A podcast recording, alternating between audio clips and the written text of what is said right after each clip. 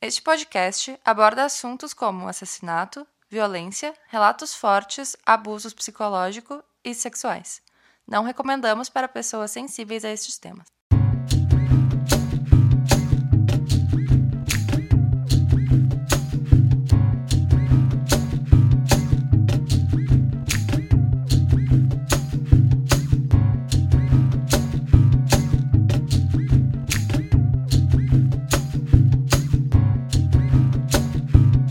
Olá, pessoas! Bem-vindos a mais um podcast do Crime e Ansiedade. Esse podcast sobre todas as coisas criminosas, misteriosas, assassinatos, Eu tava pensando em coisas terminadas com osas. com osas, coisas glamurosas.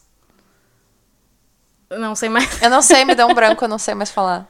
Não, sabe mais falar. Não sei mais falar. Sim, a gente liga Palavras. o microfone e as coisas Elas desaparecem. Inclusive, eu sou a Karina. Eu sou a Gabriela, by the way. Para vocês aprenderem a associar as vozes aos nomes. Sei que deve ser uma coisa muito difícil, né? Sim, e quando o pessoal se acostumar com a voz e o nome, a gente vai inverter. Eu vou falar que eu sou a Karina e ela é a Gabriela. Daí todo mundo vai ficar nervoso. E Que horror, eu vou ter uma saber. crise de identidade. Sim. Acontece nas melhores famílias. Sim, sejam bem-vindos a este podcast maravilhoso que está adentrando seus ouvidos agora, neste momento. suas casas e suas redes sociais. Entendeu o que eu fiz? Ah, Ah. muito bom, muito bom. Estamos nas redes sociais. Por favor, nos sigam e nos apoiem. Nos ouçam, nos compartilhem. Nós somos arroba crime e ansiedade. Então ficam dois E's. Pode ser crime e ansiedade. Essa coisa de nós somos crime e ansiedade parece muito uma banda no final do show. Nós somos crime e ansiedade, muito obrigada, Porto Alegre. Se nós fosse se cada uma fosse uma, quem que seria crime ou ansiedade? Ah, Tipo, se fosse Tegan e Sarah. ah, entendi. Ou Chitãozinho e Chororó. Obrigada por um exemplo mais palpável. Ah, Sandy Júnior. Sandy Júnior? Eu acho que eu seria crime, talvez. Eu sou E tu ansiedade. é ansiedade? Com certeza. Porque tu tem tag e tal. Ah, é. Então, com certeza. combina. Eu ainda não fui diagnosticada, acredito que, que conseguirei. Como se, como se precisasse, né?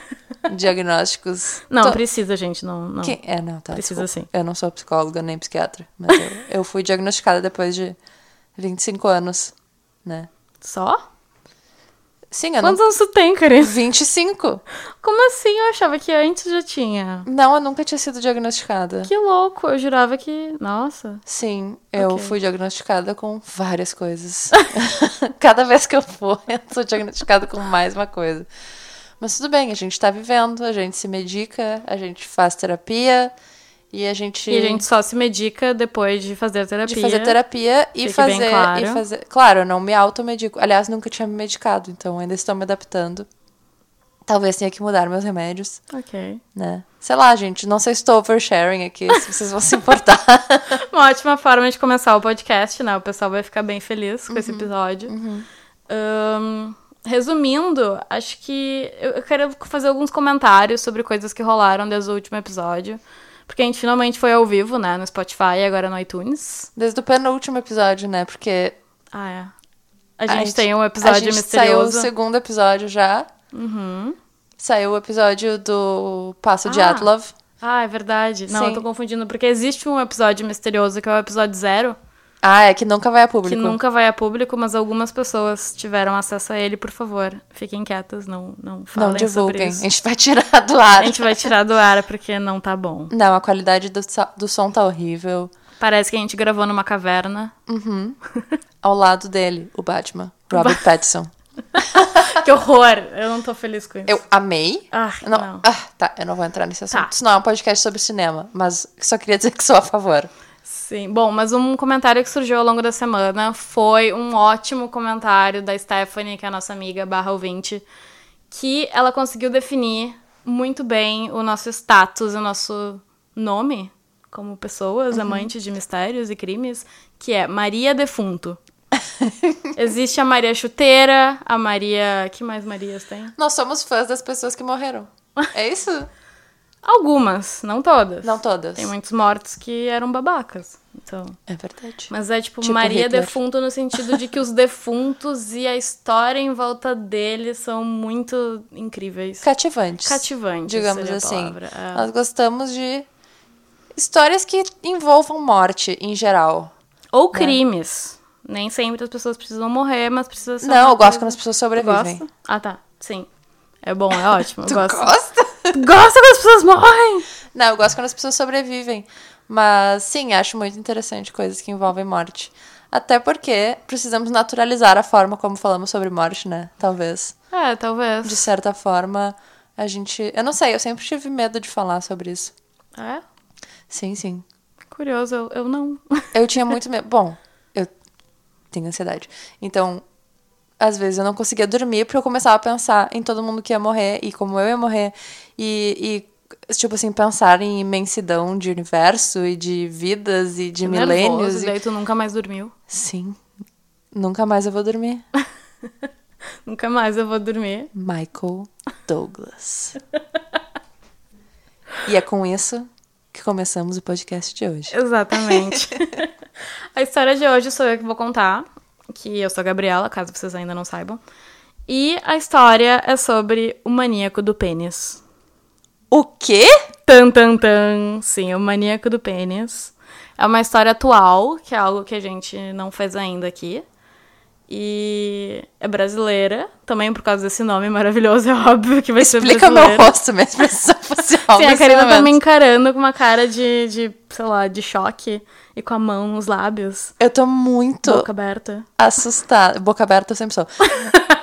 eu tô chocadérrima. Maníaco do pênis. Por favor, me conta. Ok, vamos lá. Na manhã de 31 de dezembro do ano de 2018, um homem apareceu caído na calçada do município de Presidente Venceslau. Com a calça suja Onde, de só, onde fica Presidente Venceslau? Eu vou explicar depois, amiga. Ah, desculpa. Calma lá. Eu, Ah, fiz, eu- eu fiz todo um roteiro bonitinho pra criar um suspense. Perdão. então- Ah, tá, tá. Vamos não, lá, desculpa. vamos lá. Perdão, perdão.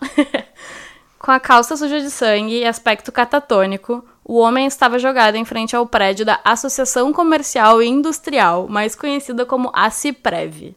Esse prédio fica na região central da cidade e, pra quem não conhece o interior de São Paulo, eu me sinto uma radialista aqui, né? Tô gravando o programa do Jovem Pan aqui. Vamos lá. Pra quem não conhece o interior de São Paulo, e isso eu incluo a mim mesma, É, eu não conheço. Não conheço nada, acho que o máximo que eu conheço é Bauru. Eu mal conheço toda a São Paulo. Então, tipo, Sim, quem dirá cidade. o interior de São Quem Paulo? dirá o interior de São Paulo? Bom, ah, a Presidente Venceslau, ela fica nos, nos arredores da cidade de Presidente Prudente, o que também não me diz nada. Que fica perto de Campinas, o que também não me diz nada, mas fica, tipo, muito, muito É tipo um dentro. presidente dentro do outro. Um presidente dentro do outro, É o exato. Inception de presidente. Ince, ince presidente. Em ser president. Obrigada. Em ser Aí presidente. em inglês ficou mais bonito. Fica mais bonito mesmo. Até porque Inception é em inglês, né? Como é que é em português? Não tem. Eu acho que o nome do filme é A Origem. É A Origem, então, é tipo, verdade. Não tem. Não, não, Não tem. existe isso. É verdade, tem razão. Bom, continuando. Conforme a cidade foi amanhecendo, as pessoas começaram a ir pro trabalho. Esse homem que tava lá, ensanguentado, na porta de um prédio comercial, ele começou a chamar a atenção de quem tava chegando. E ele parecia estar em estado de choque, porque ele não falava nada, ele não pedia ajuda, ninguém sabia o que estava tava vivo. acontecendo. Ele tava vivo. Tá. Sim, mas em estado, sei lá, catatônico, eu não sei que outra palavra usar pra isso. Choque? Tava em estado de choque, tava parado lá, sem falar nada, sem reagir, sem fazer nada. Apenas ensanguentado. Apenas ensanguentado, o que já me deixaria bastante nervosa. Sim. E lembrando que isso é no dia 31 de dezembro, então é o último dia do ano. Que forma de começar o ano novo. Nossa, péssima forma. Péssima forma. Bom, as pessoas que estavam chegando pro trabalho, o que também é uma péssima forma de terminar o ano, trabalhando dia 31 às Nossa, que 7 da manhã. Que desumano. Desumano. Coitada de todos os envolvidos nessa história. Ah, o pessoal resolveu chamar o socorro. E às 7 horas e 45 minutos chegou uma ambulância no local. Após examiná-lo, os socorristas perceberam que o homem estava sem o órgão genital. E Não esse- vou dizer que eu não esperava por isso. Porque é o maníaco Porque o do nome dele é. Maníaco do Pênis. Mas Exato. ainda assim, mesmo sabendo disso, eu estou chocada. Que bom. bom. inteiro, desculpa. Eu não sei se tu vai entrar nisso, mas, tipo, inteiro, tipo, totalmente. Sim, completamente sim. Ele foi castrado. Ele foi Não, castrado não castrado porque é tu tira castrado. as bolas. Tu tira as bolas, mas ele foi Tom bem decepado. sabe disso. O Tom. No caso, Tom é meu cachorro. Sim, o Tom aleatoriamente falando sobre nome masculino, imagina. Nossa, que nem o nosso amigo Tom. Não, que horror. Terrível. Não, ele foi decepado, tava 100% sem pênis, sem pinto. E. Sem tico. Essa é, uma expressão regional. que eu Sem gosto muito. Piroca. Ah, e se você tem menos de 16 anos, talvez não ouça esse podcast, porque eu vou falar muitas variações da palavra pênis. Caralho. Desculpa, não pude evitar. Tá. Ah, ele tava 100% sem o pênis. E ninguém entendeu o que, que tava acontecendo, até porque o cara tava lá parado, sem explicar nada. Sabe-se lá há quanto tempo? Eu sei, mas contarei sobre isso em breve. Esse homem, ele se chamava Jairo da Costa Taide. E ele era mais conhecido pelo apelido de Shepa. Por Ok. quê? Eu não sei, mas Ele vamos lá. trabalhava na feira. Eu não tinha pensado nisso. Não, segundo os relatos, ele era desempregado, mas talvez em algum momento da vida ele trabalhado Trabalhou na feira. numa feira? Ou ele ia muito na feira? Ele era vegano. Espero que sim. Bom, ah, ele era desempregado, ele tinha 48 anos de idade na época, e o Jairo ele foi levado ao hospital da Santa Casa da cidade de Presidente Venceslau. E para eu conseguir falar Venceslau direitinho, eu soletrei. Tipo, Venceslau. Senão é certo que eu ia falar errado em algum momento desse podcast. Vamos lá. Ah, logo em seguida, ele chegou no hospital e ele foi internado na UTI direto, porque o estado dele era muito crítico. E ele tava em choque por perder muito sangue, porque afinal ele tava sem o pênis, que foi arrancado, ainda não sabemos como. Ai, meu Deus do céu. Tô muito nervosa. Às 8 horas e 15 minutos, ou seja, meia hora depois do Jairo ter sido descoberto e levado para o hospital, a polícia e o corpo de bombeiros da, da cidade, presidente Venceslau, eles receberam uma nova chamada de emergência. E a chamada era para atender um homem também, chamado José Barbosa Leite, que tem 63 anos, e que foi encontrado pelo filho em um dos quartos da casa deles, e ele estava machucado, ensanguentado e ferido. Tá. O filho chamou a polícia, chamou a SAMU, e daí o pessoal foi lá buscar ele. Até chegarem lá, eles não sabiam o que estava acontecendo. Recolheram o cara que Tá. também estava com o órgão genital Meu Deus do céu. decepado. Ele tava vivo também? Tava vivo também. E daí o pessoal recolheu e levou pro mesmo hospital, pra Santa Recolheu, Casa. parece. Recolheu. parece que é um corpo, não. O cara tava vivo. Ah, ele foi levado pra Santa Casa também. E daí, quando chegaram lá, o pessoal percebeu que, ué, tem uma coisa estranha aqui, né? Tem dois caras sem Tem duas coisas faltando pênis, aqui. Tem duas coisas faltando. E muito sangue também, faltando. Pobre homens. Bom, ah, ao contrário do Jairo, ele. ah, o José, ele tava. Eu falei que o nome dele era José? Sim. Sim? Sim. Tá, ok. O José, ele tava Confundi consciente. com o Jairo, desculpa. É, são nomes Parecidos. parecidos. O José, ele tava consciente, então ah, ele pode ser questionado pelos médicos ah, e pode ser questionado pela polícia logo em seguida para tentar entender o que aconteceu. E ele disse que ele tinha sido abordado por um homem na Praça da Matriz da cidade, que eu botei no Google. Depois. Ah, vou aproveitar. Ah, cada episódio do podcast vai ter um texto apoio. Eu pareço uma professora falando. Que material no Moodle. o material no Moodle. vai ter um texto que vai estar sempre na descrição aqui do, do podcast, que vocês podem conferir mais informações, podem acompanhar as imagens, as músicas, quando tem qualquer coisa relacionada. Trilha sonora, Trilha sonora, fotos do Tom, talvez. às vezes. Acho que é bom, talvez. É, É divertido. divertido sempre. E eu vou. eu- fui muito jornalista nisso, eu resolvi que eu vou montar um mapa com os locais, porque é massa, porque tem. tem... Ok, Ah, enfim, ok, sem ok, spoilers, ok. vamos lá. Não, tá bem, tá bem, tá bem. Então vocês vão poder ver onde é que é a tal da Praça da Matriz. Eu tô tão nervosa que eu não paro de mexer essa cadeira faz som de pum. Bom, essa Praça da Matriz, onde ele foi abordado por esse homem, ah, ele fica apenas 10 minutos a pé do local onde foi encontrada a vítima número 1, que era o Jairo. Bom, esse homem, que o José conheceu de madrugada, ele ofereceu cerveja pro José e chamou o José para ir numa quermesse com ele.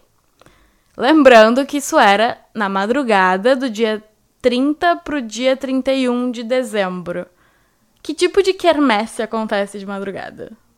E no dia 30 de E dezembro. no dia 30 de dezembro, porque eu fiquei pensando se isso é uma coisa regional, Porque aqui, pelo menos no, Grande, no meu país, Rio Grande do Sul. Ai, credo. Sou meu país. Não, ah, pior, né? Não pode falar isso. Não pode mais. Não pode Acabou. mais. Ca- Acabou o meme. Era pra ser que nem o meme da internet, do meu país, tal lugar. Ah, tá. Eu ah, esqueci desculpa. do histórico É, separatista. É que eu associei aos, Sim. aos Minions. Aos Ah. Minions Separatistas. separatistas. Sim, eu e- retiro o que eu e disse. Gaúchos. No meu estado pertencente à República Democrática do Brasil, eu não sei qual. Federativa, República República Federativa. Federativa. do Brasil, Rio Grande do Sul. A gente só comemora a quermesse em junho, julho, né? É, vai até julho, eu acho, as festas juninas. Sim, porque a gente. A nossa quermesse é equivalente à festa junina, porque sei lá por que o pessoal. Ah, é, claro, Não não, é tão coisa- adepto. É, E daí eu fiquei me perguntando se quermesses são normais no resto do ano? Não Tipo- sei. Ouvintes do outro, do resto do país. Por favor, nos, Nos expliquem. informem. Existem quermesses de madrugada e quermesses em dezembro? Fica a grande dúvida. Fica mesmo.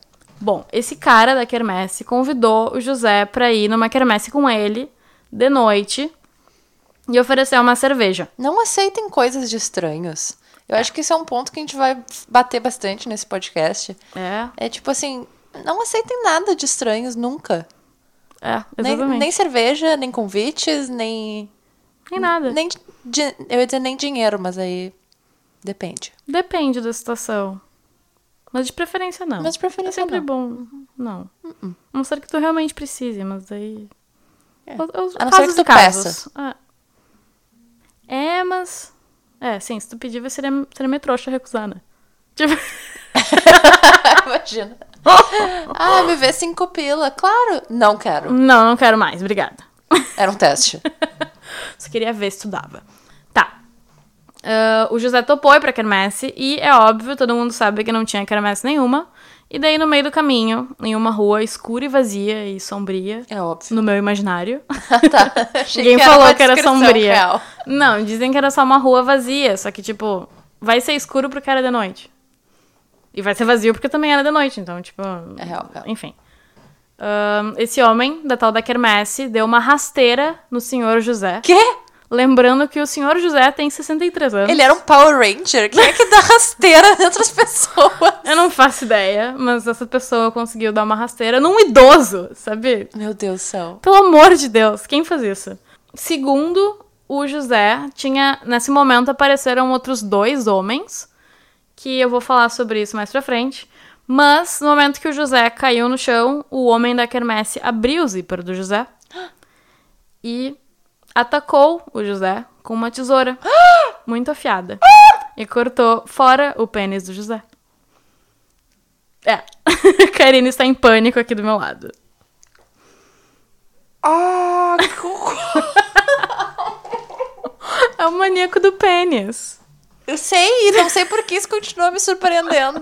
Sim, eu. Ai, É sério. que eu acho que o pior foi que era uma tesoura.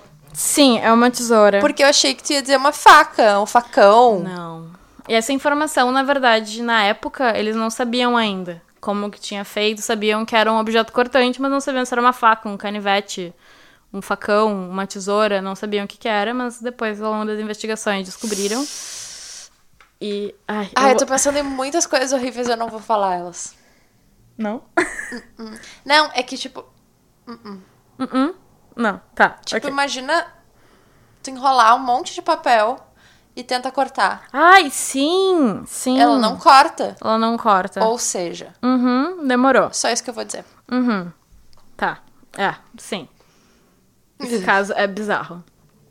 Bom, em uma matéria na revista Época, o José, ele disse que o maníaco do pênis, ele chegou a oferecer dinheiro pro José para que eles tivessem uma relação sexual. Mas, como o José recusou, o cara atacou ele. Isso foi algo que ele disse em entrevista. Só que, no momento da minha pesquisa, porque, tipo, eu tinha lido sobre esse caso, mas eu não tinha ido tão a fundo. Eu só fui mais a fundo pra preparar esse roteiro pro podcast. Eu percebi que tem vários sites, tipo G1, ou então jornais locais, mídia local, que cada um fala uma coisa que o José disse. E daí eu fiquei meio nervosa, do tipo, qual é a verdade, José? Qual é que é, José? E agora, O que José? aconteceu? E agora, José? Mas a princípio eu acho que essa teoria de que ele foi atacado, tipo, derrubado, e daí abriu o zíper dele e arrancou. Eu acho que é plausível, eu prefiro acreditar nisso. Outra teoria também é que, na verdade, o José, ele poderia estar recebendo um sexo oral desse maníaco do pênis Sim. no momento, porque daí explica também porque que estaria pra fora, porque que o zíper estaria aberto. Mas talvez. E também explicaria, digamos assim, por que ele saiu é, com porque um que- cara sim. estranho, mas, tipo assim, Sim, porque que ele sairia num lugar. Mas tem um detalhe que eu não contei pra vocês ainda. ai meu Deus do céu. Que, bom, ah, como as, com as duas vítimas e o depoimento da segunda vítima, que estava consciente, que é o José, a polícia começou a investigação. E o nome do maníaco do pênis foi forjado pela polícia e pela imprensa, porque era um Tal caso qual muito uma curioso. espada. Ou a ausência de uma espada. Ah! Pesado, Ai, que talvez. fálico. Ai. Sim. Bom, ah, com base nas imagens de segurança, a polícia conseguiu determinar que o Jairo, a primeira vítima, ele foi parar na calçada, onde ele foi encontrado ali pela meia-noite e meia do dia 30 para o dia 31. Ou seja, o Jairo ficou lá sete horas, sangrando, sem pênis, até que foi chamada a ambulância. Imagina que horror. É, Ninguém passou ali antes. Eu acho que quem passou meio que ignorou ele, né? Até porque era, era uma pessoa jogada. Uma sanguentada. É, sim. O fato. O sangue é o que me preocupa, mas se a pessoa não repara que tá. O cara tá ensanguentado, meio que. É, Tu pensa que é só um morador de rua, talvez. pode ser. Ou um bêbado. Que era o caso. Ahn, Tá. E já no caso do José, a segunda vítima foi estimado que o ataque tenha ocorrido ali pelas 13h30 da madrugada. E tá, o filho dele só foi chamar às 8 da manhã. Então ele ficou aí. quatro horas? Cinco. Cinco? Das três Quatro horas e às meia. oito. Mais ou menos, porque 13 e meia. Ah, tá. Bom, de 4 a 5 horas, o cara estava sem pênis, sem atendimento médico também. Mas ele tava na rua. Ele foi pra casa e entrou no quarto. Tá. Então eu acho que a família provavelmente acordou e aí foi ver, ah, cadê o, o pai, sei lá. E daí foi lá dar uma olhada, ou então talvez entrou num quarto e viu que tava. E a mãe? cara. Ah, tá. Ok, Ah, talvez não tivesse. Eu não sei. Eu não sei a situação, foi familiares e daí depois pesquisando vi que era um Olha, filho. Eu presumindo a situação familiar dele. Não faço ideia. não faço ideia qual é a história de José. Quer dizer, além disso. Ah, porque agora a história dele foi mudada para sempre. Foi mesmo. Foi mesmo? Coitado. Bom, ah, daí os, poli- os policiais eles checaram as câmeras de segurança e começaram a ir atrás de testemunhas, porque essa história era muito estranha, não dava pra deixar passar, né? Sem contar que era um puta crime, né? Que doideira. Que doideira. Que doideira. Que... Bom, por acreditarem que o crime tinha foco sexual, ah, o que, que eles fizeram? Quem, me diz, assim, chuta, qual é o primeiro lugar onde eles vão procurar testemunhas se o crime envolve algo sexual? Não. Bordéis? Eles foram atrás de prostitutas e travestis. Ah, sim. Obviamente. Que nem no Mata Viejas também foram atrás Ah, sim. das pobres travestis pra saber o que aconteceu. E spoiler, elas não tinham nada a ver com isso. Tem mais o que fazer, né? Tem mais o que fazer, né? Pra arrancar pinto de homem aleatório. Tem mais o que fazer. Bêbado na rua. Ah, além disso, as marcas de sangue. ah, desculpa. Além disso, marcas de sangue foram encontradas em diferentes partes da cidade. Quê? É, exato. Marcas de sangue aleatórias apareceram pela cidade, boa parte no- na região central e algumas em outras partes. E isso era muito confuso, porque ninguém sabia se esse sangue era algo relacionado ao crime ou se era, sei lá, alguém. Era sangue? Machucou. Era É? sangue, Tipo muito- assim, que... Sim, é muito estranho. Eu acho que se tu der dois passos aqui em Porto Alegre, tu encontra cinco manchas de sangue. Mas é que o presidente Venceslau é bem menor, né? Então, É, tá, tem é isso. verdade. Eu não, não cheguei a conferir a- o tamanho de habitantes, mas é. Acho que talvez seria como, não sei, Sapiranga, talvez. Enfim, isso não importa para as pessoas. Hum. Botem no Google população presidente Venceslau. Ahn, daí, essa região da cidade, mais especificamente próxima a essa Praça da Matriz, onde era meio que o centro, assim, das coisas. ah, e onde o José foi abordado por esse homem misterioso que convidou ele para uma quermesse. Ah, ela é conhecida por agrupamento de pessoas alcoolizadas, em maioria alcoólatras. E aí, segundo a mesma matéria da revista Época, que eu citei agora há pouco, ah, eles dizem que essas duas vítimas, abre aspas, eram conhecidas como parte da turma do Corotinho. Sim, isso é uma citação real.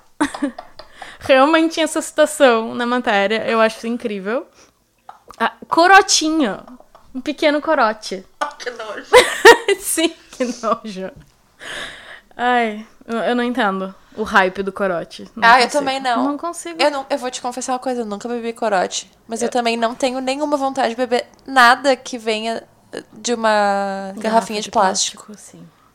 Eu já passei da minha fase de beber coisas de garrafas de plástico. Exato, E a não ser que curta. seja água. A não- Eu- é, não, nem refrigerante eu bebo mais. Eu também Então, não. Também não conta. Água e suco. Garrafa de, suco chá. em garrafa de plástico não tem, né? Petri? Ai, Petri... A gente tá muito Galdéria, né? Assim. Não, mas Petri é daqui? Petri é daqui? Petri nos patrocine. Petri. Ou Naturale. Ou Façam uma disputa. Façam algo. Bom. Ou Suvalã, a gente pode também. A Suvalã também é daqui. Eu não gosto muito de falar. Não. Não, eu gosto de Petri. Petri? Ou Naturale. Eu gosto do Naturale. Eu quero, eu Petri. quero que eles façam uma, uma briga. Por Uma nós. briga pela gente. Sim. Sim. Quem vai nos patrocinar? Bom, ah, a galera do Corotinho, né? A turma do Corotinho, eles eram conhecidos por beberem demais e perambular pelas ruas. E essa foi a citação que tinha na matéria. E parece que essa praça também já tinha sido palco para dois assassinatos anteriores. Geralmente, geralmente não. Com certeza, resultados de brigas entre bêbados. Palco. Palco, é. Isso foi licença poética minha. eu gostei? Não, eu gostei. É quase como se fosse uma peça. Como se fosse uma peça, a galera briga, bebe, quer dizer, Hamlet. bebe, briga, Hamlet, se matam. Muito triste, mas acho que toda cidade tem, né? A região que ninguém Corotinho. quer. A região do Corotinho, exatamente. Claro. Toda cidade No tem. caso, é a Void. No ca- Meu Deus. Pior é que sim. Sim. Sim, é a turma do Corotinho, É ali galera. que eles bebem corotinho. Sim. Não Viu? se ofendam, mas tipo assim, eu sei que vocês bebem. Sim. Ao mesmo tempo em que pagam caríssimos por roupas, bebem Corotinho. Não é uma crítica. As contradições do ser humano, elas são belas. Belíssimas. São poéticas. Com a investigação, a polícia ela foi capaz de encontrar duas testemunhas que talvez fossem membros da turma do Corotinho, talvez não. A questão é, são testemunhas com bons depoimentos. Uma das testemunhas disse que havia visto uma das vítimas na praça na companhia de outro homem. E outra testemunha disse que viu ah, as duas vítimas, os dois homens que perderam os pênis, na praça naquele dia, naquela madrugada do dia 30 pro dia 31. E também disse que sabia quem era o homem que estava com as duas vítimas, em duas situações diferentes, tipo, em horas diferentes. Então, essa testemunha, essa última testemunha foi completamente chave, porque deu um nome pra polícia, que daí eles foram atrás e. Será que é o maníaco do pênis? Será? Será? Tá, e também com essas informações e com as imagens da câmera de segurança, a polícia conseguiu descobrir o que aconteceu com o Jairo, a primeira vítima, aquela que foi encontrada na calçada. Como ele estava muito alcoolizado e também tinha perdido muito sangue por, pelas sete horas que ele ficou na rua, ele estava no TI e ah, tinha ido pra cirurgia e estava muito mal e por causa disso a polícia não teve como interrogar ele. Então ninguém sabia o que aconteceu com ele. E depois, no futuro, porque ele sobreviveu, eh, ele também não sabia o que aconteceu com ele. Ele não tinha memória nenhuma do que aconteceu naquela noite.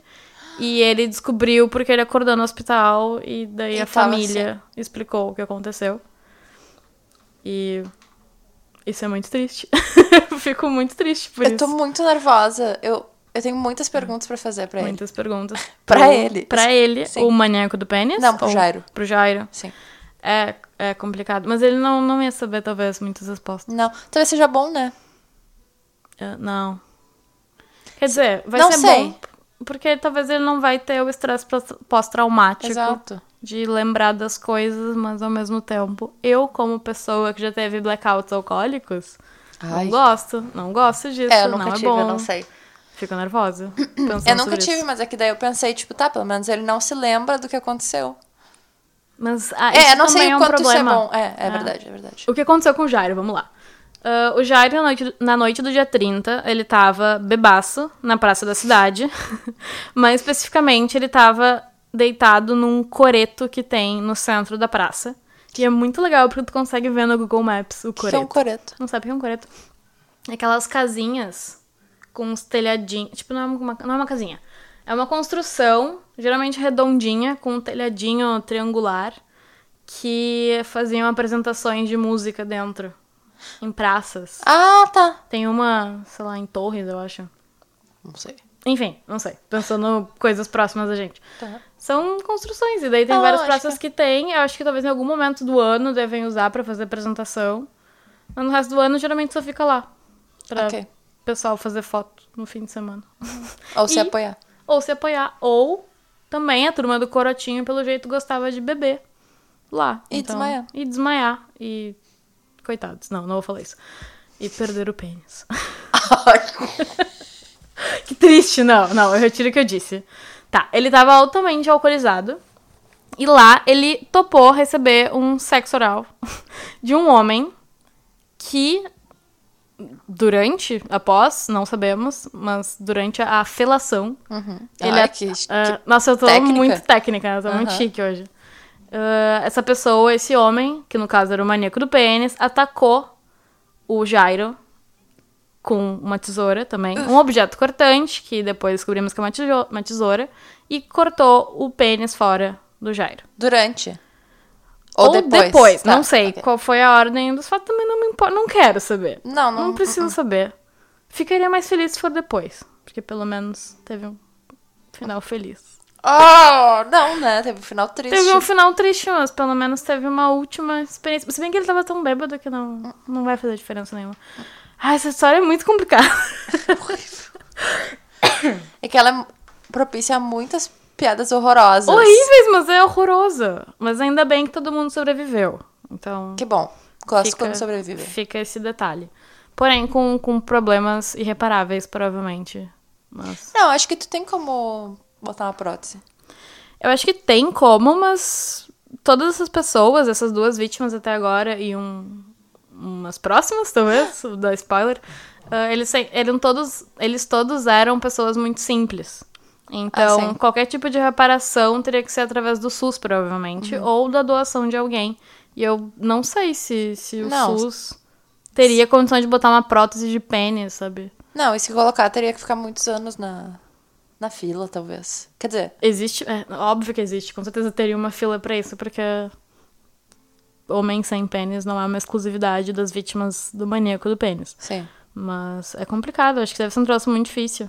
Pode ser. Eu não faço a Não menor, faço a menor ideia. ideia. Todo o meu conhecimento sobre cirurgias penianas vem de Grey's Anatomy. Então, Ok. porque eles fazem algumas. Algumas, tipo, teve mais sim, no plural, coisa. sim. Mas, ok. Enfim. E, bom, o- essa foi a história do Jairo. Ele perdeu o pênis dessa forma. E enquanto a polícia investigava ah, os suspeitos e todas as imagens da câmera e a tal da história do sangue espalhado pela cidade, surgiu uma surpresa muito inesperada e que honestamente eu não entendo. No dia 4 de janeiro de 2019, já no ano de 2019, uma semana após os crimes, então os crimes aconteceram 30 e 31 mas- de dezembro. dia 30 foi uma sexta? Eu não faço ideia, eu não tinha me ligado que tinha sido 2018. Sim, foi 2018, foi agora. Bom, Eu na verdade, descobrir. cinco dias depois, se foi dia 30 para 31, Dia 30 foi um domingo. um domingo. Então, na próxima sexta, Uhum. apareceu um homem na Santa Casa de Presidente Venceslau e ele tava com dores na região pélvica. E vocês sabem onde isso vai parar. não. Sim, Mas como assim? Tá, vou te É, deixar é. explicar, porque eu, tenho muitas perguntas. eu não entendo também. O nome do, dessa pessoa era Luiz Carlos da Silva. Ele tinha 50 anos, tem 50 anos, porque ele não morreu, ainda bem. Uhul. E ele tinha sido mutilado no pênis. Mutilado, não decepado. Isso é importante. Ok. A genitália dessa terceira vítima, ela não tinha sido cortada 100%. Ufa. Mas o estrago foi bem grande e ele tava bem machucado no pênis. Ah, o atentado contra ele aconteceu no dia 30, à noite. E daí, fazendo a timeline, ele foi a primeira vítima. Ele não foi a última. Não foi outro dia. Foi no mesmo dia que todos os outros Ele aconteceram. passou uma semana. Sim, ele. ele. hum, Hã? Eu não sei nem o que dizer. Sim, porque não faz nenhum sentido. O ataque dele foi o primeiro, foi no dia 30 ainda, ainda não era passada da meia-noite. Foi antes do Jairo e do José, ou seja, se talvez ele tivesse pedido socorro, o Jairo e o José poderiam talvez ter sobrevivido, porque podiam ter. Não, eles sobreviveram. Quer dizer, ah, meu Deus, os pênis, Os pênis do Jairo e do José poderiam ter sobrevivido. Não teriam passado por essa experiência horrível. E, segundo o depoimento desse cara, o Luiz, esse senhor, porque tem 50 anos, ah, ele tava num bar, já, alcoolizado. E até Ele era da turma do Corotinho. ele era da turma do Corotinho também. Tá. Mais um adepto da turma do Corotinho. E do nada um homem chegou e ofereceu sexo oral. Claramente a arma do nosso maníaco do pênis é sexos orais. Então, Eu ia falar outra coisa. sexos orais? Você ia falar o termo chulo? Eu ia dizer a língua. Ali- Meu Deus. Horrível. Horrível. Que, baixo A gente nível. baixou o nível, né? Baixo nível. Desculpa, ouvintes. Não era a intenção. Bom, a vítima, o Luiz, ele aceitou o convite. Porque aparentemente é isso que a turma do Corotinho faz. Pois, eu tô, com, eu tô com uma dúvida, tá? Fale. Eu não sei se tu vai revelar isso no fim. Uhum. Eles eram. ah, sei lá, eles tinham a sexualidade deles assumida? Não, Não. não. Teoricamente, entre aspas, eles. Quer dizer, não sei.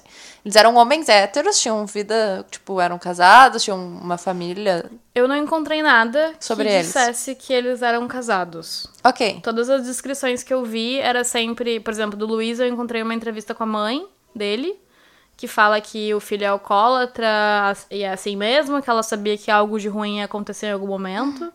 Coitado. Ah, coitados, coitada e coitado.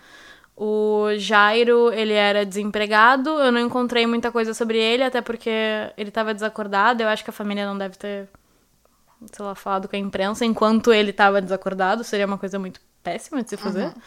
E o José, ele. Inclusive, o José deu uma entrevista, topou fazer fotos, o que eu achei muito fofo da parte dele. Porque é um senhorzinho. Oh. Ele trabalha como pedreiro, mora com a família. Eu não lembro agora se ele é casado ou não, mas ele tem acho que uns três filhos. É tipo um homem de família. E claramente o maníaco ele se aproveitava de homens que estavam claramente numa situação de vulnerabilidade por causa do álcool. Sim, não era no caso. um- Eu perguntei pra, tipo, não era um caso contra, sei lá, homens gays, por exemplo. Não, não era. Quer dizer, diretamente não era. Sim. Talvez subconscientemente fosse. Daí. Na minha análise psicológica. Talvez sim, até porque. Ah, não vou falar agora. Mas vamos lá, pra depois Tá. falar sobre as motivações. Ok. O Luiz, ele topou ir num banheiro público que tava nessa praça. Nessa mesma praça onde rolou tudo. O que é muito estranho. Como é que ninguém percebeu o que estava acontecendo? A galera devia Tudo no tá mesmo dia. muito bêbado na mesma noite. Foi horas de diferença. Então, o. Que agora inverteu. O Luiz, a primeira vítima, foi ainda antes da meia-noite, no dia 30. O Jairo foi pela. me- Antes da meia-noite e meia, porque foi o horário que ele foi lá se arrastando, ah, se atirar na calçada. E o José. o José deve ter sido ali pelas 13h30, pelo que eu falei agora há pouco. Ah, o Luiz ele topou o convite, foi no banheiro público e durante o rally rola, Ai, meu Deus. o maníaco ele surgiu com uma tesoura e golpeou o pênis do Luiz. Como o Luiz, segundo as matérias, eu não vi fotos do Luiz e acho, sei lá, não preciso ver fotos do Luiz, tudo bem, eu acredito. Ah, como o Luiz ele era um homem grande, ele percebeu que tinha uma coisa errada acontecendo e ele viu, apesar de bêbado, ele percebeu que o maníaco tirou uma faca, uma tesoura, desculpa, uma tesoura da, do bolso, da bolsa, não sabemos de onde, e ele conseguiu se defender a tempo de conseguir salvar um pouco do pênis. Então ele não chegou a ser decepado, ele foi ferido bem mal, e daí ele deu um tapão, pelo que ele falou, ele deu um tapão na orelha desse cara com a tesoura. E o cara com a tesoura, o maníaco, ele saiu correndo. E o Luiz, em vez de ir pro hospital, ele fugiu, sabe-se lá pra onde. A mãe dele, numa entrevista, disse que ele não voltou pra casa depois desse incidente e só voltou depois de sair do hospital. Então, Mas o que, que ele tava fazendo? Eu não faço ideia. Quando perguntaram pra ele por que, que ele não foi pro hospital, porque, pelo amor de Deus, ele disse que ah, ele tava constrangido Ah. e por isso ele não foi. E, segundo a mãe dele, ele deve ter ficado na casa de uns, de uns colegas de cachaça. É. E ele resolveu tentar tratar o, o pênis, as feridas dos machucados do pênis, ele mesmo. Ah! Que me dá muita angústia. E obviamente não deu certo. Daí ele teve que ir no hospital. E ele só aceitou ir no hospital quando o órgão dele começou a inchar. E a dor ficou terrível pra ele suportar. Sim. E daí eu sinto que esse assunto ele aborda tantas coisas, inclusive masculinidade tóxica. Porque homens não vão aos médicos. Porque homens não vão aos médicos, porque homens não lavam o pinto, o que é uma grande conversa na internet. É uma campanha. Por que, que é tão ruim no urologista? Eu não entendo. A gente faz coisa tão pior. Vocês não fazem ideia. Pois é, e e toda menina Todo é ano. incentivada a ir em ginecologista. Eu tenho muitos médicos. Sério Mais de um ginecologista? Não, não. Eu tenho um ginecologista, eu tenho uma dermatologista, eu tenho uma nutróloga, eu tenho uma psiquiatra. Quatro. Só já são quatro. Eu tinha um neurologista, cinco. Sim. Imagina, nenhum homem nunca foi em tantos médicos na vida É. inteira Ai, dele. que exagero. A gente vai ter ouvintes ofendidos. Desculpa, homens. Bom, mas é- isso. Eu acho muito louco que o cara foi esfaqueado. Esfaqueado não, tesourado, não sei qual o verbo usar nisso. Mas ele foi machucado no pênis de uma forma muito brutal. Sim, como é que a tua E- dor não é maior que o teu constrangimento? Tipo, eu entendo o constrangimento, É sei lá, tu vai ter que louco. contar que, né, tipo, talvez Sim. ele não fosse assumido, ou talvez ele não, não fosse homossexual, mas, tipo, né, Topou. quis, Quem nunca? quis um Teve carinho, né? Vai saber. Ou tava carente. Tava carente. e aí, como é que a vergonha de, de ter que explicar isso é maior do que a dor, a, a infecção? Imagina, Sim. sei lá o que ele fez em casa, passou um unguento, tipo que nem na Idade Média. Que horror, botou um band-aid. Meu Deus. Uma gaze com, com... Passou um álcool. É, eu ia dizer um álcool. É aquele- aquela- Aqueles álcools que vão. O que, que é aquilo? O quê? Sim, é isso aí que tu tá falando. Como é que é o nome? É, não tem nome, era. É que a minha família, pelo menos, meus avós, eles tinham os- dois, eu não sei porquê, era coisa de gente velha. Tinha uma garrafa de álcool em casa, álcool mesmo, de passar na pia, que eles, cada um, sei lá, botava ervinhas dentro. Tipo, pegava umas plantinhas e botava dentro, e daí eles usavam aquilo pra tudo. E daí eu lembro que toda vez que eu tava na casa dos meus avós, tanto os pais dos meus pais ou os pais da minha, da, da minha mãe, eu falei dos meus pais, eu só tenho um pai, desculpa. na casa dos meus avós. ah, toda vez que eu batia meu joelho, eu caía ou fazia qualquer coisa, eles sempre vinham, um deles com um álcoolzinho. Isso era gelado. Não, Não do- a não não ardia? ser que se eu, se eu me cortasse, daí Ah, tá. ardia, sim. Mas a maioria só me batia mesmo. Eu não, não, eu não tinha isso. Eu, eu tava pensando naquelas. É que não é álcool. É, Mertiolate. é mas não é mercholate. Como assim? Ai, sei lá. Não sei palavras. ok, vamos. Próximo episódio. A gente faz No próximo um episódio eu lembro. Uhum. Próximo episódio a gente lembra. que nem. Eu gostaria só de dar um parênteses. Uhum. Que a Gabi me deve desculpas por rir da doença dos piratas, porque era uma doença real. Tu escorbuto. E é escorbuto mesmo. Escorbuto é um nome péssimo. Ok, mas é uma falta de vitamina C, por isso que tem que comer laranjas. Comer laranja, sim. Ok? Desculpa. Continuando. Peço desculpas publicamente. Tudo bem. Continuando, Luiz quase perdeu o pênis por constrangimento. E eu fico bem nervosa. Mas isso também me lembra uma questão social também. Que teve um filme que eu assisti, acho que ano passado, que é um filme nacional que foi bem premiado lá fora, que é o Tinta Bruta. Não sei se tu viu. Sim. Que. Tu viu também? Ai, que bom! sim. É muito legal! Fala sobre um, um rapaz, um moçoilo, um moço, que, que é Moçoilo. gay. Ah, e ele mora aqui em Porto Alegre. É, se passa em Porto Alegre mesmo.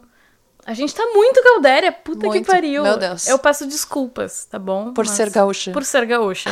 é, é um motivo de conversas na terapia. Ah, não, não é. Ai, eu fiquei Mas seria muito ótimo. chocada. Talvez deveria entrar na pauta. Ah, e daí esse filme se passa em Porto Alegre sobre um, um, um guri, um cara, Um nossa idade, sei lá, 24, 25, que ele é gay e tem uma cena específica do filme em que ele vai num bar, meio boteco, assim, bem chumbrega, bem nada a ver. Adoro essa palavra. chumbrega. E ele conhece um cara e daí eles uh, dão umas olhadelas, assim, e daí vão... Flertam. Flertam um pouquinho e daí já entenderam, né, a situação. Eles foram lá pro quarto do cara, que não é o personagem principal do filme, e transam. E no final o cara, tipo, cobra um valor. Tipo, ah, foi, sei lá, 200 pila. E o guri não tem dinheiro. Ele não tem como pagar. E o cara começa a ficar violento. Ele não dando- avisa.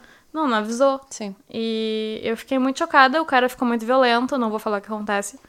Assistam o filme, Tinta Bruta. Mas saindo do cinema, eu conversei, encontrei um amigo que era gay. Eu comentei pra ele que eu fiquei muito chocada com aquela cena. E eu fiquei curiosa se aquilo é real. Porque, sei lá, eu lembrei de outras coisas que eu já tinha lido. Daí a gente vai entrar agora num podcast comportamental sobre gays e homens, enfim. Ah, e ele falou que sim, que é real, que essas coisas acontecem e que como um homem gay, ele seguido tinha que se man... tipo, tinha que se questionar o tempo inteiro quando ele tava numa situação que não fosse tipo uma balada gay ou se fosse um ambiente só gay. Ele tinha que se questionar se a pessoa que tava dando em cima dele era confiável ou não. O que é curioso, porque mulheres fazem isso o tempo Sim, inteiro. aham. Só que o risco é que, sei lá, a gente vai ser morta, estuprada, vai apanhar. Uhum. E eles é, tipo, apanhar e, sei lá, ser extorquido. Uhum. Ou, no caso, talvez perder o pênis. é muito horrível isso. Deve Sim. ser muito difícil. Sim, é uma situação Peguei. de vulnerabilidade perante a homens. É, ah, homens, né? é, exato. Basicamente. Basicamente isso. Né? Tipo, não que. Tá, não que mulheres não façam isso também. Mas, tipo assim. É muito mais provável que a pessoa violenta e a pessoa que vai ter, deter o poder, digamos assim, nessa situação, vai ser um homem que vai se sentir no direito de tomar algo de outra pessoa, seja dinheiro, seja. ahn, seja através de um estupro, seja por violência, quer dizer, não que estupro não seja uma violência, mas enfim, ou o pênis. Tomar alguma coisa, tipo um pênis. Ah, sim, eu entendi opens, Opens, não o pênis. ou Tá. pênis. É, é muito estranho isso.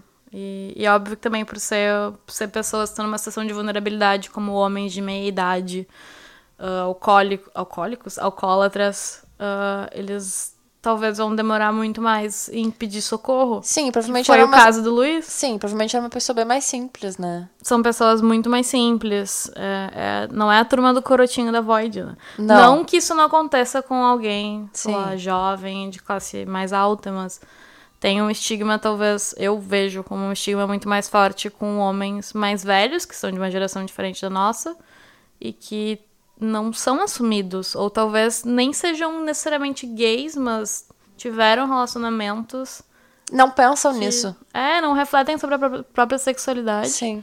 Não, e também tem a questão de que se uma pessoa rica faz- sofre isso, ela procura um médico particular. É, Numa, numa, não precisa nem ir numa clínica, às vezes tu, sei lá, tu conhece alguém, tem um amigo. Mas eles têm que ir na UPA. sim, No exatamente. SUS. Então, é, tu vai chegar ali e, sei lá, se tu for no, na UPA do teu bairro, todo mundo vai te conhecer. Todo mundo vai ficar sabendo, exato. Que doido, né? Que doido. Reflexões. Muitas reflexões. Quem diria que o maníaco do pênis provocaria tantas reflexões? Sim. Ai, e. Bom, nem sei mais o que tá falando. O Luiz, ele sobreviveu. Ele foi internado. E é. Só que o problema é que ele fugiu do hospital antes de finalizar o tratamento. Meu Deus, Então, Luiz. É, o Luiz precisa Não tá de sérias ajudas. Sabe-se lá o que aconteceu com o Luiz depois disso, mas o Jairo ele ficou internado por seis dias, então não foi tanto tempo assim, com, tipo, comparando com o quão mal ele tava. E depois ele foi liberado, de boa. O José, ele teve que usar uma bolsa que, que coleta a urina, Sim. tipo a bolsinha de cocô do Bolsonaro, só que pra xixi. e depois ele foi liberado. Bom, e agora, quem é o maníaco do pênis? Quem é o maníaco do pênis? Agora chegou o momento de eu falar isso pra vocês, depois de 40 minutos, talvez, falando Quase. sobre pênis. Bom, as informações das testemunhas, elas estavam corretas e a polícia identificou quem supostamente era o maníaco do pênis. E eu digo supostamente porque até onde eu vi não teve o julgamento ainda, então eu não quero tomar um processo. Processinho. Processinho, então supostamente mesmo. Ele não foi julgado, então ainda não é culpado. Mas tem muitas. Tudo indica. Tudo indica que provavelmente vai ser julgado culpado. O que eu fico triste de falar em voz alta. Porque é a vida de uma pessoa, apesar de ser o maníaco do pênis. Enfim. Ok. Problemas éticos, conflitos morais, enfim. Conforme as informações da polícia, o maníaco do pênis supostamente era um cara chamado Wellington Carlos de Oliveira, que é uma pessoa de 43 anos que morava em Presidente Venceslau e atendia pelo apelido de Drica, com K, e aparentemente gostava de se gi- dirigir a si mesmo usando o artigo feminino. Então, isso é uma coisa que surgiu nas entrevistas direto com essa pessoa, Drica. A princípio era um homem, que se identificava como homem, mas se chamava pelo apelido. Usava que- pronomes femininos. E usava pronomes femininos, o que eu não sei. Ele era- quer dizer, mas não tinha nada dizendo se, fo- se é trans, se Gender fluid. Gender fluid, não sei. Mas era alguém que se chama Ok, era uma pessoa que não se definia por, por Exato. Ah, construções sociais de gênero. Sim. Ah, ele ou ela trabalhava como faxineiro, fazer, fazendo faxina em casas de família e fazia alguns bicos como ah, cabeleireiro ou cabeleireira. Ai, que difícil. O Difícil, português é uma é. língua muito... Cabeleireirish. Cabe- É, que na, na língua portuguesa é muito É, difícil, difícil. tu ser ah, neutro, né? É, não tem como. Cabeleireire. Cabeleireire. Bom, Ah, enfim, trabalhava fazendo cabelo das pessoas, cortando os cabelos. Cortando cabelos, direi novamente. Sim! Sim. Sim, é o famoso corta o cabelo e pinta.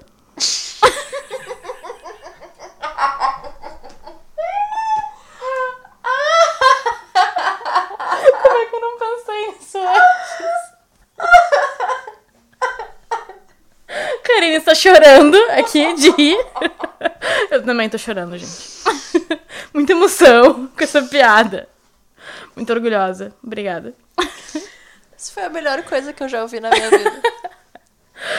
Ahn, bom, enfim, trabalhava como cabeleireiro e trabalhava na residência de uma família rica da cidade, ajudando com a casa, cortando grama. E no dia seguinte dos crimes, no dia 31, que era a noite de Réveillon, essa pessoa trabalhou na casa dessa família, ajudando a preparar a festa de Réveillon pra virada do ano. O que é meio bizarro. Tipo, ele fez todo esse. Sim, e daí agiu como se nada tivesse E agiu acontecido. como se nada tivesse acontecido. E provavelmente com a mesma tesoura que foi usada pra decepar o pênis das vítimas, ah, essa pessoa, a Drica, supostamente cortou o cabelo do marido da patroa no dia Não. 31 de dezembro. Não. Eu acho que deve ser a mesma. Ninguém me falou que é, mas eu acredito que seja. No mínimo desinfetou, né? Eu espero que sim, né? No mínimo tirou o sangue, né? No Tipo, deu uma mínimo. limpadinha. Ah, Sei lá. passou um alquinho. Passou o alquinho ali da garrafinha com, as com ervinhas as da minha ervinhas. família. Que Exatamente. mata todos os germes. Aham. Segundo meu avô. Segundo os depoimentos que eu achei na internet, ah, essa pessoa, Drica barra Wellington, abre aspas, ah, é uma pessoa extremamente desenvolta, que se expressa muito bem, conhece de vinhos, conhece de cozinha, fecha aspas. Esse depoimento veio do delegado e isso Conhece de vinhos. foi... É, porque ele trabalhava em- na casa de pessoas ricas. Uhum. Então, ele acabava lidando com... Ele entendia de vinhos. Entende? Sim, mas é que é um, é um comentário, É um uma comentário característica estranho. aleatória pra um delegado falar, né? É, sei lá, eles investigaram e descobriram que era um cara que tinha uma desenvoltura assim. Enólogo. pra- Um enólogo? Não, ele não era um enólogo. Não, ok. Mas ele manjava de vinhos. A irmã dele foi a única pessoa que, que eu achei uma entrevista falando que tinha alguma coisa estranha no irmão Drica Wellington. E ela disse em entrevista que ele sempre teve comportamento agressivo e, abre aspas, sempre me pareceu conturbado, manipulador, com um senso de realidade incomum e por muitas vezes fantasioso. Fecha aspas. Todas as outras pessoas falaram que era uma pessoa ótima, super confiável, falaram que ele era. ah, super pontual, todos os patrões e patroas amavam ele, era desenvolto, sabia falar, sabia se comunicar. Psicopata. Psicopata, é. Sim. Eu lendo um monte de depoimento, eu fiquei, meu Deus. Tem até um depoimento de uma patroa que deixou ele uma vez uh, cortando a grama da casa e por diversas vezes deixou ele sozinho com a filha de 15 anos. E depois que ficou sabendo de toda a história, ela ficou bem nervosa. Sim, Mas imagina. nada aconteceu com a menina. Mas Que a gente sabe. essa pessoa, Drica, sempre se referia na ah, como ela? Sempre? Ou, tipo, tinha momentos, ela tinha, tipo, como se fosse uma outra personalidade. Não, eu acho que. Quer dizer, eu não, não tenho esse, esse laudo médico. Esse laudo. Não, Mas- porque pensei, tipo assim, ah, esse só quando ela tava. Não, não, não é necessariamente assim Não. que a gente saiba. Ah, o nome de batismo era Wellington, mas se identificava como Drica e todo mundo conhecia como Drica. Inclusive aquela testemunha que disse que conhecia o homem que estava junto com as vítimas deu o nome de que é o apelido. Drica. Drica. E essa questão de se identificar pelo, por palavras no feminino era mais uma questão do tipo de, sei lá, quando tu vai adjetivar, assim mesmo, tipo, ah, eu tô muito cansada. Ah, Em tá, vez de falar muito cansado, era muito cansada, tô morta, tô, sei lá, qualquer coisa. Entendi. Era isso. Não era alguém que se identificava publicamente Como uma mulher. mas se referia a si mesmo como mulher. Sim. Ou não como mulher, Não, mas com adjetivo Com adjetivos feminino, no feminino. o que não quer dizer que é mulher. Sim, que também é uma coisa que tu vê muito na linguagem da internet, né? Sim, e também no Dos- meio dos gays também. É. Bem normal. Então, acontece. Enfim. Enfim. Nos interrogatórios, o, essa pessoa, ele, ela, ele, Difícil. vou chamar de ele agora, porque, enfim, se- ele se recusou a responder se sofreu algum tipo de abuso na infância e apenas disse que se distanciou do pai aos três anos de idade. Nenhuma criança escolhe se ah, distanciar do pai. Aos três anos de Aos idade. três anos de idade, sim. Mas eh, ele ficou brabo com a insistência nessa pergunta e se recusou a responder qualquer coisa sobre. A mãe do Wellington, barra Drica, faleceu no ano de 2000 devido a complicações cardíacas recorrentes de um mal de chagas que ela contraiu quando ainda era jovem. Nossa, É. não sabia que ainda tinha isso. Existe, sim, nas regiões mais pobres tem. Existe isso. Que loucura. Todo dia se aprende uma coisa nova. Na época que a mãe faleceu, ah, o Wellington ele tinha 24 anos e ele começou a usar calmantes por conta própria, sem acompanhamento, nem indicação. Viu o que Começou... a gente falou? É, que a gente Não falou se automedique. Não se automedique, pessoal. Ah, começou a beber em excesso e começou a usar drogas, ah, particularmente crack. É. E também começou a trocar de, de ah, moradia. É. Começou a trocar de moradia, começou a trocar de estados de uma hora para outra. E daí passou por Pernambuco, Paraná, Ceará, São Paulo e Minas Gerais. E daí, por fim, voltou em São Paulo, que foi onde aconteceu tudo isso. Ele tinha antecedentes criminais e não era um, eram vários. em 2003, ele havia sido preso por atentado violento ao pudor contra um adolescente de 14 anos, na cidade de Araraquara. Pelo que eu li, ah, esse crime ele foi considerado atentado violento ao pudor porque a lei na época considerava o que ele fez, que eu não sei porque foi um crime com menor, ah, como atentado violento ao pudor, mas a- na lei atualizada seria considerado estupro. Então, Tá, e me diz uma coisa: 14 anos já é considerado menor de idade. Quer dizer. ah, ah, pedofilia, desculpa. Seria pedofilia. eu não sei. Eu não sei também. Eu acho que não, porque pela lei brasileira, se eu não me engano, é 14 anos, não é? Eu acho que é 14 anos, mas eu não tenho certeza. credo. Não sei. Não, eu pergunto. É que aqui também a gente não tem esse lance de registrar, né? Tipo, nos Estados Unidos tem a, uma lista. Ah, o, o Register... Register Sex Offender. Muito obrigada. Olivia Benson me ensinou muito bem. Exato. Ah, não, a gente não tem. Se eu não me engano, tem um projeto político rolando há uns anos já que era a intenção de fazer isso, eu acho.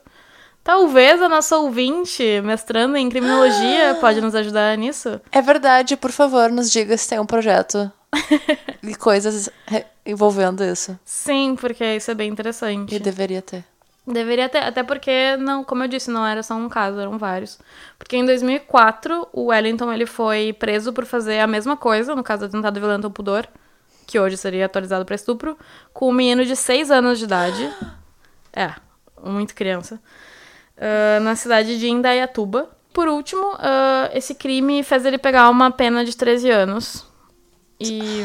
Mas que claramente ele não ficou 13 anos. Não, óbvio que não. É. Em 2016, ele foi investigado por uma acusação de que ele supostamente havia obrigado um deficiente mental a performar atos sexuais nele, mas isso não chegou aí à justiça, então ficou por isso mesmo. E além disso, parece que ele também tinha algumas acusações por furto e estelionato. É. Desses três anos que ele devia ter cumprido, ele chegou a ficar dois anos em regime fechado na penitenciária de. Penitenciária 1 de presidente Venceslau, que depois foi onde ele foi morar. E depois que ele foi liberado, porque ele foi liberado depois de dois anos. E ele foi liberado para regime semiaberto, mas aí eu não entendi muito bem, porque enquanto ele estava no regime semiaberto, ele chegou a trocar de cidade. Eu não sabia que isso era possível, eu achava que a pessoa tinha que ficar na cidade, mas eu não sei. Só se tu, tu vai pra outro presídio, daí dormir. Ah, talvez, não tinha pensado por isso, sobre esse lado. Pode ser. mas não sei. E, e Presidente Venceslau, esse, essa penitenciária 1, ela é famosa porque tem muitos membros do PCC. E também, nessa época, eu fiquei muito nervosa quando vi isso. Nessa época que ele tava nessa penitenciária, ele dividiu a mesma cadeia, que ninguém mais, ninguém menos, do que Francisco de Assis Pereira, o maníaco do parque. Dois maníacos juntos. Dois maníacos juntos. Isso foi antes dele se tornar o maníaco do pênis. Mas diz ele que nunca teve nenhum tipo de contato com o maníaco do parque. E que na prisão eles estavam em alas separadas, então ah, não chegaram a conviver, mas estavam na mesma fucking prisão, o que eu acho doido. Nessa prisão ele trabalhava na cozinha, fazia comida pro pessoal, inclusive pros guardas. E aí, em julho de Ele 2014. fazia o quê? Desculpa. Ele trabalhava na cozinha Ah, tá. e fazia comida. E ele era tão desenvolto e tão amigo de todos e tão seguro e tranquilo que ele fazia comida, inclusive, para os seguranças. As pessoas realmente confiavam nele. Então ele tinha essa grande liberdade. Psicopata. Sim, pelo amor É. de Deus, gente. Saibam identificar. Nervoso. Em julho de 2014 ele foi solto. Pelo que eu entendi, ele foi pro regime semiaberto. E, e aí ele foi morar com o marido, que ele conheceu na prisão. Mas esse relacionamento não deu muito certo. Ah, depois eles acabaram se separando. E nesse meio tempo eles passaram por várias cidades até voltar para presidente Venceslau em abril de 2018, no mesmo ano em que rolou toda a treta com o maníaco do pênis. Depois que ele foi preso pela polícia, ele foi identificado, ele foi reconhecido pela vítima 3, que era o Luiz. Que o Luiz viu primeiro em foto e disse que sim, foi esse cara que me atacou, e depois viu pessoalmente, naquela maior estilo filmes, só que talvez menos luxuoso. Não, line up. É, um line-up e reconheceu sim, foi esse cara que tentou arrancar o meu pênis. Daí a parte que me deixa mais nervosa é a história.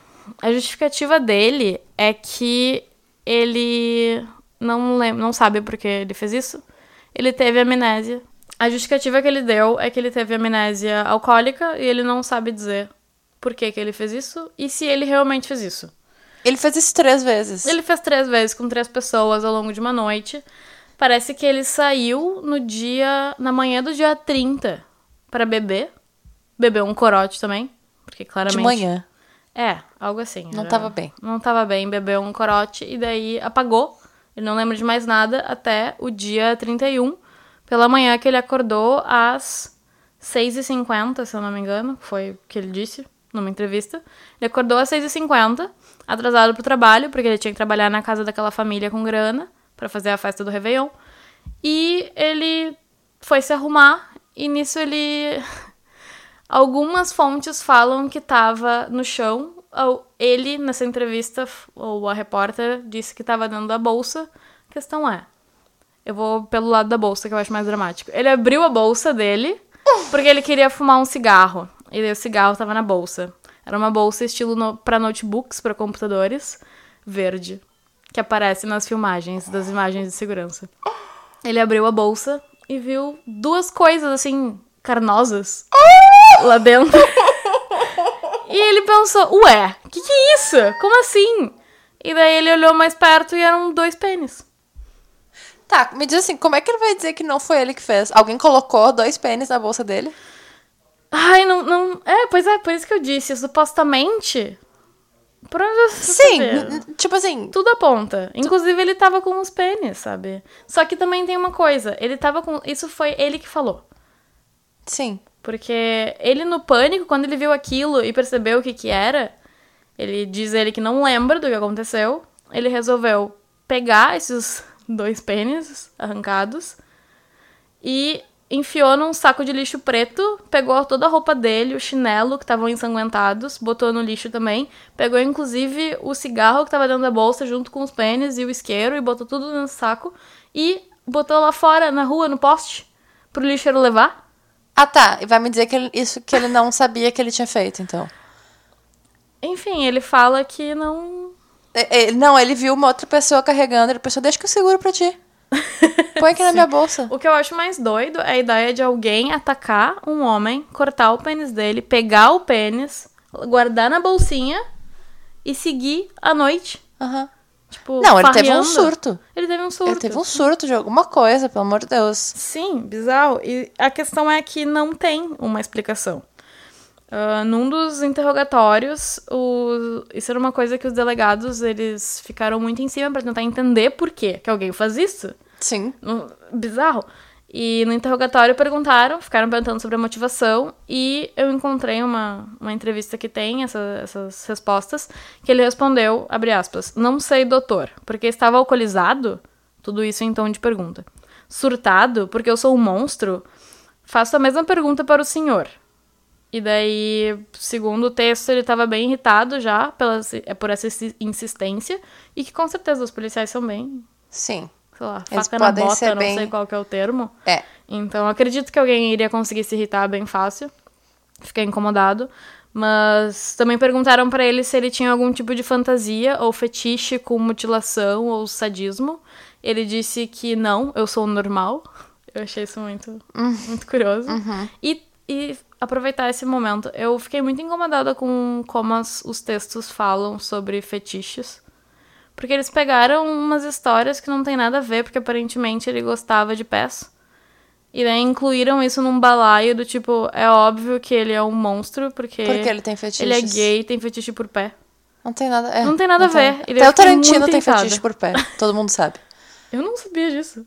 Que o Tarantino tem fetiche por pé? Sim. Meu Deus. Aham. Tem várias, ah, vários takes nos filmes que, sim. Eu vou ter que E- rever todos agora.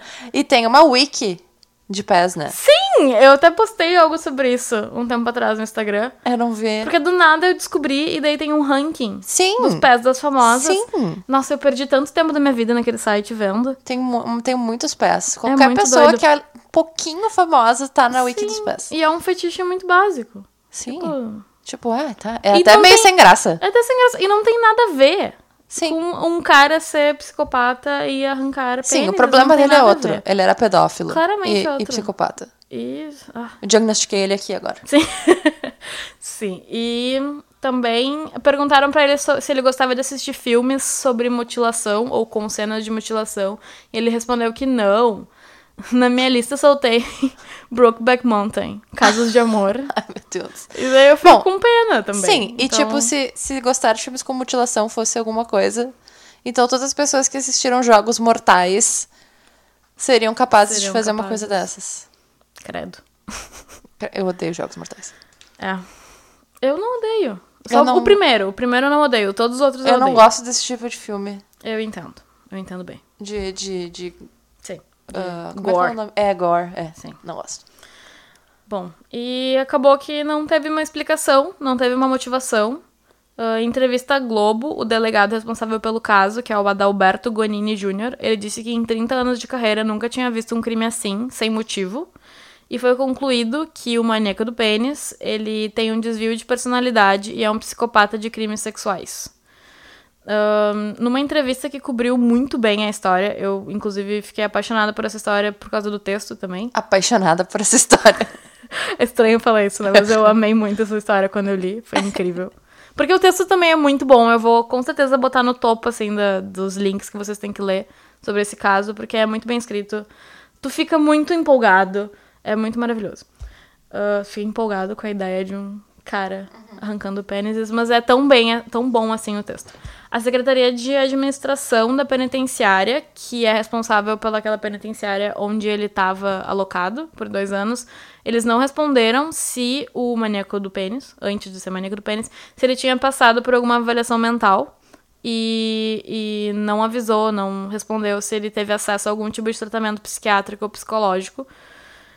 E pelos novos crimes, ele, se julgado culpado, o que eu acredito que provavelmente vai ser, né, por toda essa história, ele vai responder por lesão corporal de natureza gravíssima, que, segundo as minhas informações no Google, pode render de 2 a 8 anos de reclusão, em 2 a 8 anos numa cadeia, por, tipo, por cada uma das vítimas.